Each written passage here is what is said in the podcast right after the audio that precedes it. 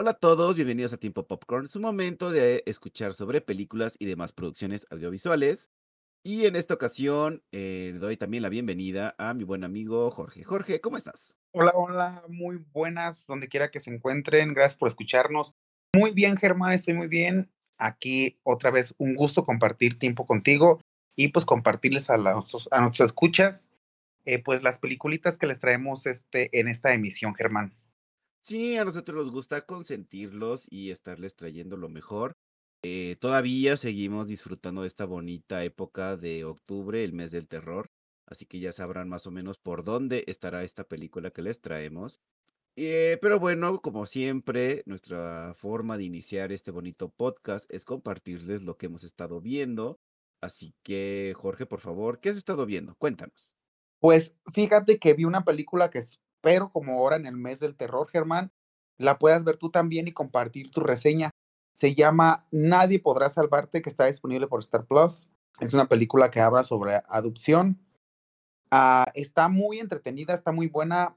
Es rápida, dura 90 minutos y está muy buena para pasarla ahorita un buen ratito, pues así con este friecito por los que están pasando allá las, las lluvias pues está muy padre para que la vean. Está a través de Star Plus. No les cuento más porque pretendo que Germán la vea para poder compartirles la reseña. Y también vi otra peliculita. esta película que vi es, es, semejante a la de Nope. ¿Te acuerdas de la de Nope, Germán? No, no, no, a ver, cuéntame más. Esta de Nope es dirigida por el que dirigió la de, mm, de Huye. ¿Te acuerdas de la película de Huye? Sí, sí, sí, sí. Además que no me acuerdo cómo se llama el director, disculpen. Eh, es dirigida también por, la misma, por el mismo director y protagonizada también por el mismo actor que, que, que está dentro de la de Huye. Y también esta película de Nope habla de, de las adopciones, habla de, de, extraterrestres. Están muy buenas las dos. Bueno, Nope es un poquito más larga, y, eh, pero está, están buenas las dos. Eh, las de Nope no es tanto de terror, pero esta de, de Nadie podrá salvarte sí está más o menos eh, terrorífica, eh, suspenso, pero están muy buenas las dos, Germán. Espero para la próxima misión eh, tengamos, las podamos, la puedas ver para compartirle, para compartir nuestra reseña. Sí, yo creo que sí la voy a ver, o sea, ya es momento de, de irme acercando hacia el, hacia Halloween, entonces no he visto todavía películas de, de terror, más aparte las que traemos para todos ustedes, pero así de, de manera como gusto personal, ¿no? Así que yo creo que voy a iniciar con la tuya. Eh, y, más porque creo que ya, ya hacía mucho que no veía películas que tuvieran que ver con toda esta cuestión de los ovnis y, y demás. Que digamos que ahorita en este año se ha desatado toda esta eh, especulación respecto a qué nos está aguardando allá afuera el espacio. Y pues nada, o sea, esperemos que, que esta película eh, me dé muchas opiniones que pueda compartir contigo y con todos ustedes aquí en Tiempo Popcorn.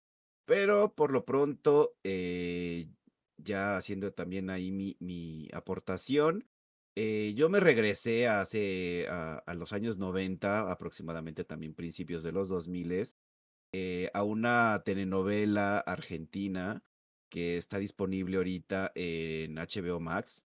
Eh, para todos aquellos que llegaron a, conocerla, y enamorarse de sus canciones, pues sí, estoy hablando de la, de la telenovela Floricienta. O sea, me encanta.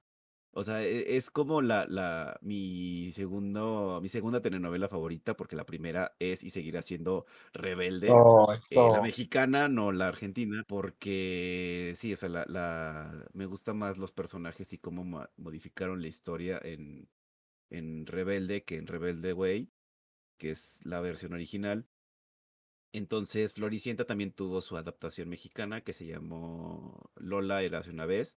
Esta telenovela era protagonizada por Isa González, eh, pero nada que ver con esta. O sea, realmente Floricienta tiene una magia muy bonita eh, porque las actuaciones se ven como orgánicas, o sea, como que no, no está tan, o sea, no se ven fingidas muchas de las actuaciones a comparación de la mexicana, porque la, la verdad lo que querían hacer era como quiero replicar lo que hizo el, eh, la versión original, pero también que se muestre algo diferente. Entonces, a veces se perdía mucho los personajes entre eh, querer ser la copia y al mismo tiempo dejar de ser la copia. Entonces, por eso no está tan bueno. pero la versión, eh, argentina, la original, este, que fue la que yo estaba bueno, que estoy reviendo porque son muchos capítulos, eh, pues me encanta. Entonces, eh, mientras estaba procesando lo que vi, eh, para este podcast de esta ocasión, necesitaba algo que mejorara mi vi mi visión, eh, entonces, por eso fue que estuve viendo Floricienta. Pero bueno, eh, ya dejando nuestras aportaciones eh, bueno, no sé si tú llegaste a ver Floricienta o, eh, o Lola érase una vez, Jorge. No, Germán, creo que Lola me llega a sonar, pero la verdad no recuerdo. Yo estaba casi, yo creo, en pañales cuando salió Lola, Germán. Este, pues no, no, no es cierto. Qué falta de respeto. O sea, en pañales dice, no, no es cierto. Porque no no fueron muchos años después que salió RB digo, Rebelde, o sea, pero bien que lo ubicas. De Rebeca sí me acuerdo, porque sí me acuerdo de porque mi hermana la veía Rebelde. Ajá. Y, este, hizo muy rebelde mi hermana con esa te con esa telenovela. Para que no la anden viendo las muchachitas de ahora por con los muchachos, porque No. con rebeldes se hacen rebeldes.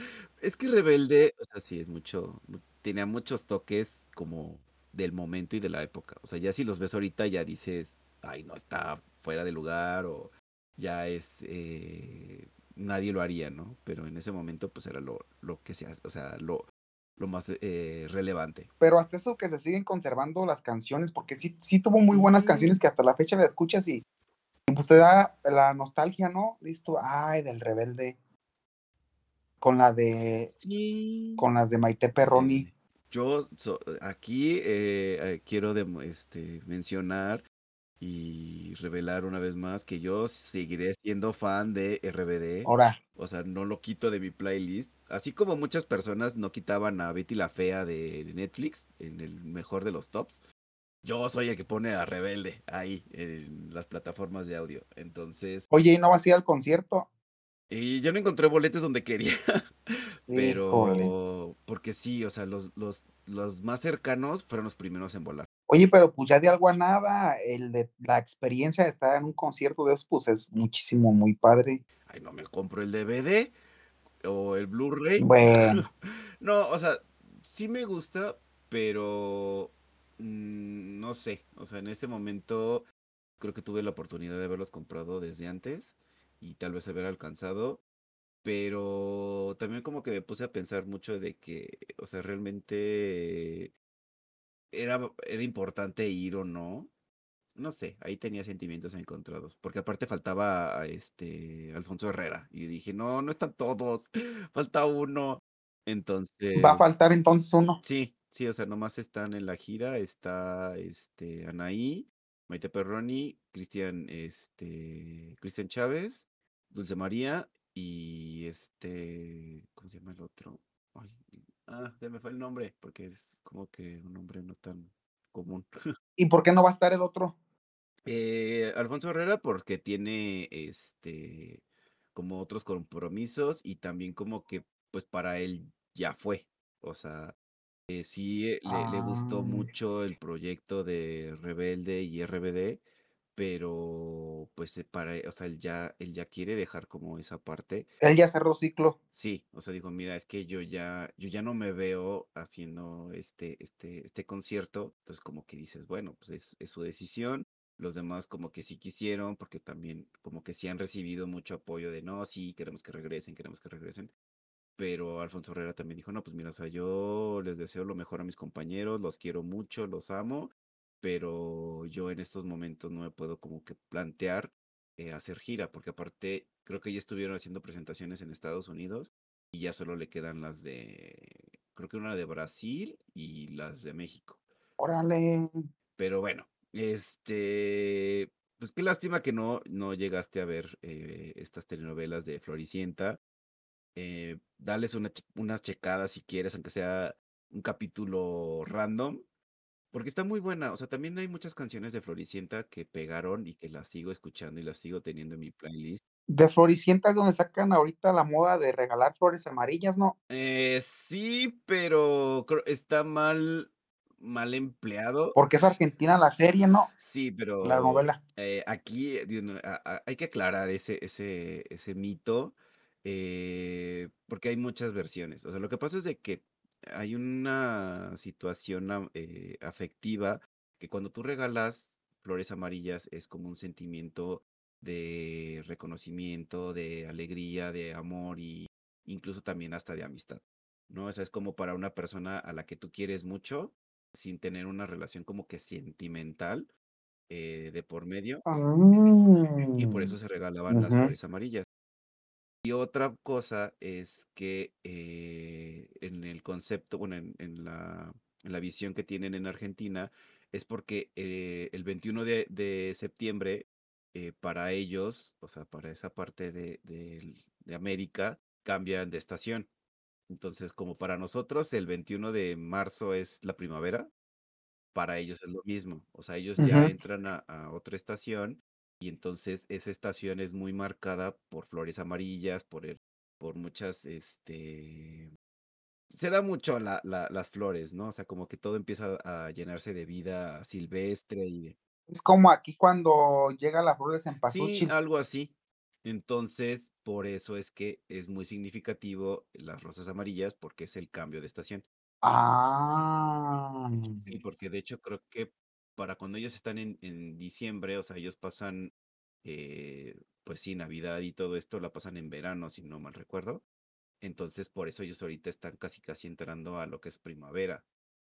Este, entonces, mm, por eso es que también es importante eso de las flores amarillas. Ahora, en la cuestión de la telenovela, lo que pasa es que aquí voy a hacer un super spoiler, pero es una telenovela de muchos años atrás, ¿eh? O sea, que ya, ya se puede decir. Eh, hay un personaje que se enamora de la protagonista, eh, que no es, eh, digamos, como su pareja con la que tiene que estar, ¿no? Porque ya sabes, el típico de que quiere con uno, pero no se le puede hacer. El príncipe azul no, no, no da este, pasos a- este, agigantados. Entonces alguien más como que se le mete en el medio y le regala un montón de flores amarillas porque, pues, por esta situación, ¿no? De que, pues, a ella le da mucha ilusión que le regalen flores y que más que sean amarillas y demás. Entonces le llena toda la casa, pero es otro personaje, no el, el, el digamos con el que todos están esperando que se bese y que se vivan su, su este final feliz, o sea, no, es otro personaje. Entonces, pues ahí, ahí está, ¿no? Pero sí, viene de esta, de esta telenovela eh, y está muy agradable. Realmente eh, canciones que yo puedo recomendar de esta, de esta actriz que, que es la que interpreta los temas de la telenovela, pues sí está la de Flores Amarillas, Mi Vestido Azul, Ven a mí y así. O sea, creo que hay muchas canciones, pero ya dejando el mundo de cuentos de hadas, pues es también momento de entrar a una de las eh, tristes eh, situaciones que tenemos en el mundo de las películas de terror. Así que, Jorge, ¿con qué película vamos asustar a todos aquí en Tiempo Popcorn? Y de verdad que los vamos a asustar. La siguiente película a la que vamos a hablar, y de momento será la única, para el próximo programa esperemos traer otra extra por si pasan estas cosas de que nos salen con, con estas cosas tan horribles. La película se llama Así en la Tierra como en el Infierno, que está por ahí disponible en Netflix. Este, Germán, dinos de qué va, por favor. Ok, eh, ¿de qué va esta película? Primero, hay que entender que es una película del 2014, eh, dirigida por John Eric Dowdle y que tiene entre sus protagonistas o elenco a Perdita eh, Wicks, Ben Fieldman, Marion Lambert y Edwin Hutch. Así, no te preocupes, hombre, para la película que es, perdón que te interrumpa, tú dale ya. No, o sea, es que aquí sí es importante mencionar que tanto el director eh, se ha dedicado a hacer muchas películas más o menos de este género, como de tratando de hacer suspenso y de miedo, eh, y solo por ahí hay una película de drama. Eh, de hecho, su primer película fue una similar en cuestiones como, digamos, técnica, que ahorita lo mencionaremos, eh, que se llama Cuarentena del 2000, el 2008 y su última película fue Sin Escape del 2015, que también tiene que ver con una cuestión como de, persecución y un poquito de, de thriller. Eh, otra cosa es que el personaje de Ben Fieldman eh, también eh, apareció en una de las eh, producciones que tienen como una técnica similar, que se llama la de Cloverfield, en 2008 también, que habla sobre un monstruo este, que ataca la ciudad de una ciudad de Estados Unidos y que empieza como una invasión extraterrestre, pero esa es otra historia. pero ya está como familiarizado con estas mecánicas que les vamos a hablar a continuación. Eh, bueno, así como lo menciona Jorge, ¿de qué trata esta película? Es una chica que quiere encontrar eh, la piedra filosofal, eh, porque aparte es hija de un gran, este, como explorador o antropólogo. De Indiana Jones. Algo así, un tipo muy mal hecho de Tom Rider. y entonces logra por fin dar con, con su ubicación en la bonita ciudad de París. Eh, solo que para eso tiene que descender eh, muchos, muchos kilómetros y pues arma un grupo de exploradores que se, eh, se adentran a las cavernas, pero conforme van bajando se van suscitando varios momentos escabrosos y fatálicos. Entonces, pues ya eh, es una película que está hecha con esta mecánica, o más bien dicho, digamos como técnica, de que sea todo en, como en cámara, o sea, eh, como el proyecto de la bruja de Blair, que todos... Falso documental. Ajá, exacto, como falso documental, en la que pues los protagonistas siempre traen una cámara para que se esté grabando las escenas. Eh, y todo es demasiado caótico en la cuestión de movimientos porque pues te marea, la verdad. O sea, no está muy bien hecha. Pero bueno, eh, Jorge, ¿cuáles son tus eh, apreciaciones sobre esta película? Pues también así como las tuyas, esto va rápido y rapidito va a ser, yo creo, el podcast más corto de tiempo, en la historia de tiempo Podcron. Pero bueno, ¿qué me pareció? Una reverenda chamarra esta película, Germán.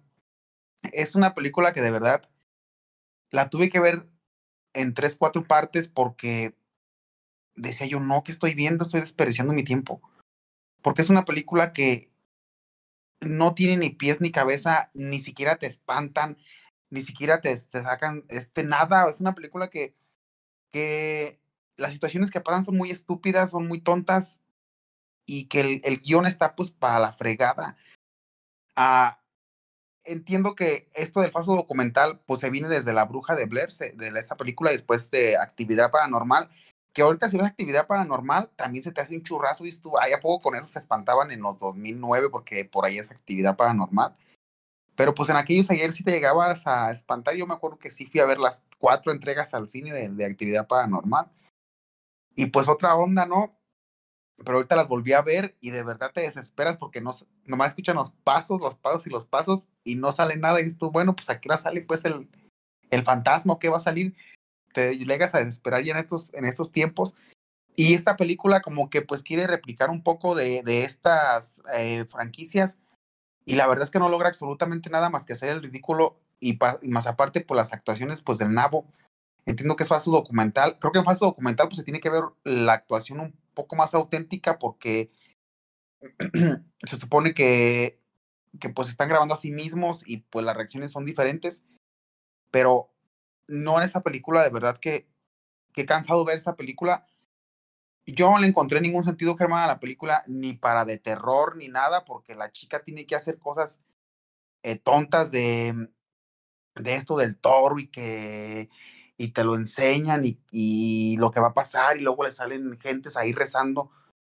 O sea, vi un pedazo, un pedazo donde hay, donde están como una secta ahí rezando de chavas y estos tipos afuera viéndolas y no es posible que no los puedan ver si tienen una rendijota donde pueden caber casi una, un carro ahí, pasar por ahí y, y, y, se están viendo y de repente voltean y los ven y se espantan.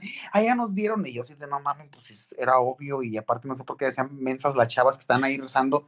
Sí, sí, los podían ver. Entonces, escúchale, ¿por qué? ¿Por qué pasa esto? Y entre muchísimas más cosas malas que tiene la película, pues creo que mi punto de vista, no se la recomiendo. Netflix hubiera de agregar la opción de ocultar película para que se queden ocultas, para que jamás este, vuelvan a aparecer en el catálogo. Así en el tierra como en el infierno se llama, y pues creo que por esta ocasión, Germán, a esta, esta película le doy pues media palomita de cinco. Ok, eh, yo no voy a diferir mucho a, comparación de lo que acabas de mencionar. Sí, coincido mucho con lo que acaba de mencionar Jorge. Eh, la película se me hace cansadísima. Es la primera vez que veo una película en seis tandas.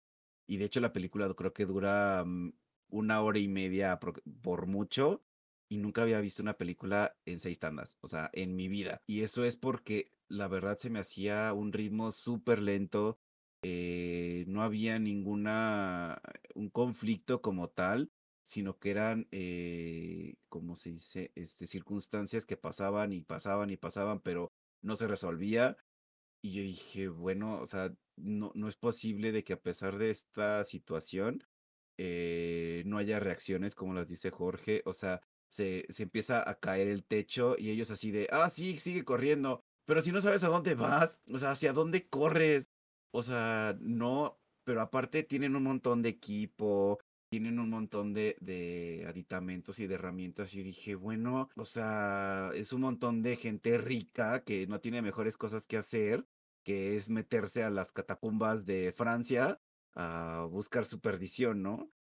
Entonces como que dije, ok, no, no, no puedo con esto. O sea, sí, sí me está generando eh, incomodidad, pero más por el hecho de lo totalmente tonta que es la película.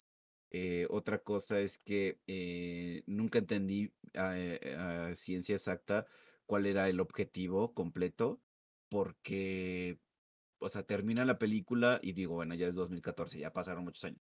Eh, y entonces así como de que, ah, sí, sobrevivimos. Ah, pues cada quien váyase para su casa. Y yo así de, ¿qué? Después de vivir una experiencia así, es así como de, ah, ya no quiero saber nada de ti, ya no quiero saber nada de nadie, ya me voy. Y digo, acabas de perder amigos, acabas de perder personas allá abajo, y tú como si nada, y así de, ah, no, bueno, ¿sabes? Y entonces eh, no, no entiendo eh, si valió la pena o no, eh, qué era lo que quería conseguir, o sea, no, nada. Y entonces también me llega a pensar de que solamente quisieron como que jugar con, con el miedo a base de los sonidos, de, los ruidos, que es lo que más abunda en esta película eh, pero no en la cuestión como que le dé como más, más fuerza, ¿no? O sea, eh, si se supone que es una película de terror que te tiene que atrapar por el hecho de que no sabes qué te vas a encontrar allá abajo, pero puede suceder cualquier cosa, ¿no? De, pero pues no, o sea, no, no apareció, no, no hay nada al respecto. Entonces, eh, sí, sí es muy este, mediocre esta película porque se ve como que tienen intentos de hacer algo bueno, pero no lo lograron. Y hay muchos clichés, extremadamente lleno de clichés, eh, de principio a fin, que es la típica chava que llega, este, seduce a, a las personas para que vayan a donde ella quiere, eh, ya luego se arrepiente, pero pues nadie dice que no, nadie se echa para atrás, eh, todos ya saben como qué es lo que quieren, pero al final de cuentas pues les gana el miedo y se mueren. ¿No? Entonces, eh, juega como esta cuestión psicológica, pero que tampoco te da entonces a entender si realmente pasó o no pasó. Eh, ¿hay alguno que otro efecto especial que podría ya eh, ser como medio rescatable? Y creo que solamente es una escena en la que es la parte del coche, pero de ahí en fuera, pues no. Entonces, yo a esta película le voy a dar, pues, una palomita. y ya. No, pues le fue bien con tu palomita.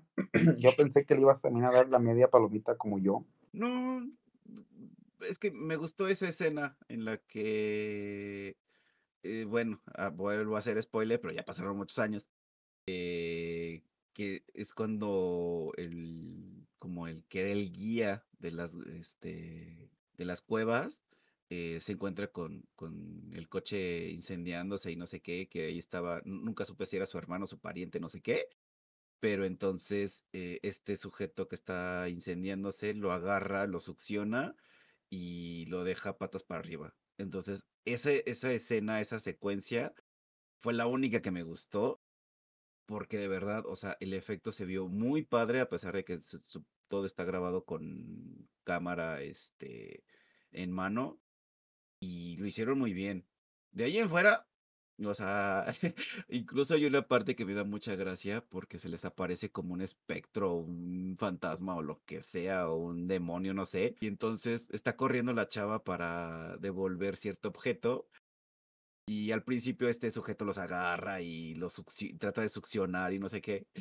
Pero en otra escena, eh, ella está corriendo para regresarlo y en eso así casual empuja al espectro y este se tropieza como si fuera Scooby-Doo.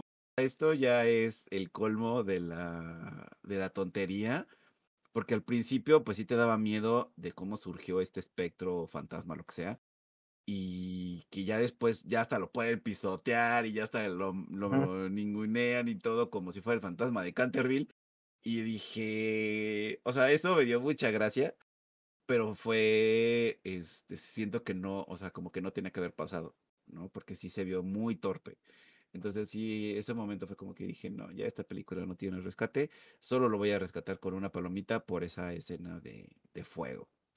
Pero... Solo porque es trabajo que hay que hacer para compartir, si no, de verdad que yo también hubiera tirado la toalla a los 15, 10 minutos de la película Adiós. Pero bueno, ahí para saben de algunas películas buenas de terror que nos quieran recomendar, que les gustaría que reseñemos, nos pueden decir.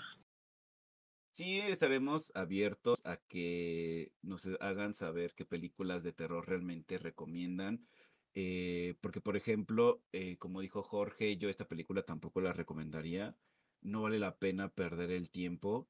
Eh, ah, quizás en 2014 como que se intentó eh, seguir esta fórmula que nos había dejado el proyecto de, la bruja de Blair, porque técnicamente fue con la que esta técnica, por así llamarlo, fue como que más popular.